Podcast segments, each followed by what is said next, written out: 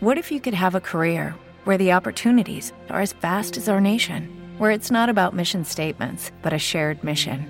At U.S. Customs and Border Protection, we go beyond to protect more than borders from ship to shore, air to ground, cities to local communities. CBP agents and officers are keeping people safe. Join U.S. Customs and Border Protection and go beyond for something far greater than yourself. Learn more at cbp.gov/careers. Is everybody in? Is everybody in? Is everybody in? The ceremony is about to begin.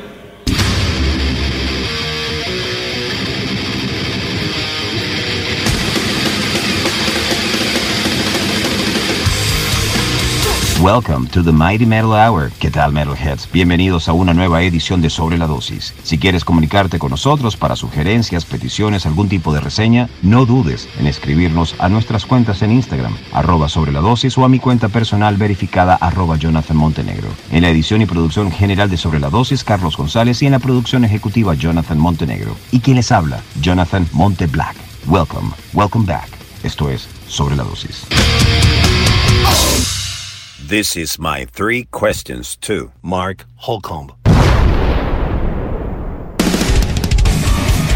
Hey, Jonathan, it's Mark here. Thanks for having me, and uh, I appreciate you sending me these three questions. I will get to them. All right, so first question What piece, I'm reading a, uh, a list right now, what piece of music advice forever changed your way of thinking? I would probably say this dates back to the late uh, 2000s uh, when I met Jake, Jake Bowen, uh, the other guitar player in Periphery. Um, he's always said, always be on time, always show up on time, always arrive on time. And it sounds so simple, but you would be shocked at how a lot of musicians aren't that way. A lot of musicians uh, kind of live like grown children. And uh, and that expression to me always signified a lot more than what is literally expressed in the sentence to always show up on time. Um, that to me means being accountable to your colleagues and coworkers, to your co-business owners, um, to having all of your bases covered, to always be prepared, to always just have everything you do on lock. Be prepared, always show up on time, always be accountable, and just get the work done. The work comes first. So um, it's a very simple sentiment, but uh, I feel like it covers a lot of ground that I think a lot of musicians tend to gloss over uh, in the creative aspects of doing this job. So, uh, so that's a big one. I love that one. Number two, how much has it influenced you as a musician, the Nordic metal, and have you brought those influences to the time of composing for Periphery? For sure, for sure. That stuff is a huge reason I do what I do. Um, uh, you know, I fell in love in the 90s with bands like uh, In Flames and Soilwork and Dissection and Emperor and Immortal and, uh, you know, Satyricon. The list goes on and on and on. I could sit here all day and talk about um, bands from that part of the world and how big of an impact uh, they had on me back in that day. And um, it's still my favorite genre of metal. You know, I listen to way more of that sort of, you know, I guess you could call it melodic death metal or black metal, all of that stuff, uh, more than even, you know, prog, like the stuff I eventually came to adore uh, later in life. But uh, it's part of me, you know, and it's it's behind everything that I write in uh, in Periphery and everything that I write in Haunted Shores. It's there, you know, um, and I I would like to think that I at least have some small hand in, in you know some of the more crazy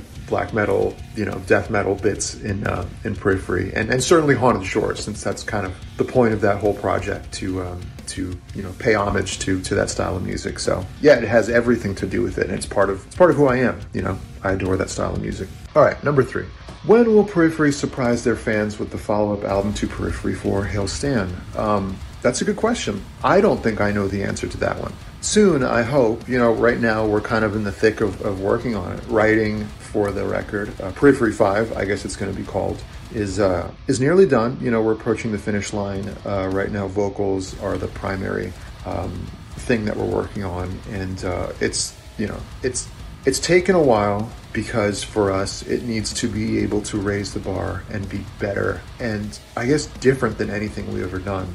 We've said to each other many times in the band that we could we could easily, you know, write a formula or try to emulate what we did on Periphery 2 or 3 or 4 or whatever and just do that till the end of time. But that's not why we do this. You know, we, we like to think of ourselves as a progressive band uh, and a band that always tries to push ourselves and push our listeners. So while a lot of people may say, you know, hey, write another Periphery 2, at the end of the day, I don't think. I don't think you want that, you know, as the fan, as the listener. Um, and and we certainly don't want that uh, because that the idea of sort of releasing the same record over and over sounds so fucking boring. and for us, you know, the, the thing that gets us out of bed in the morning is writing something that makes us surprised. You know, it's like holy shit, where did that come from? You know, we haven't went there before. So I think that's what we're looking for on this record. And uh, and as you know, as as immersed as I have been in the writing for Periphery Five for the past year plus um, I can say that it certainly goes there. You know, it certainly covers some territory that I don't think we've barely touched on in our career. So, anyways, I hope you guys feel the same way when it's out. Uh, I appreciate the questions, Jonathan, um, and take care. I hope to talk to you soon. Thanks for watching.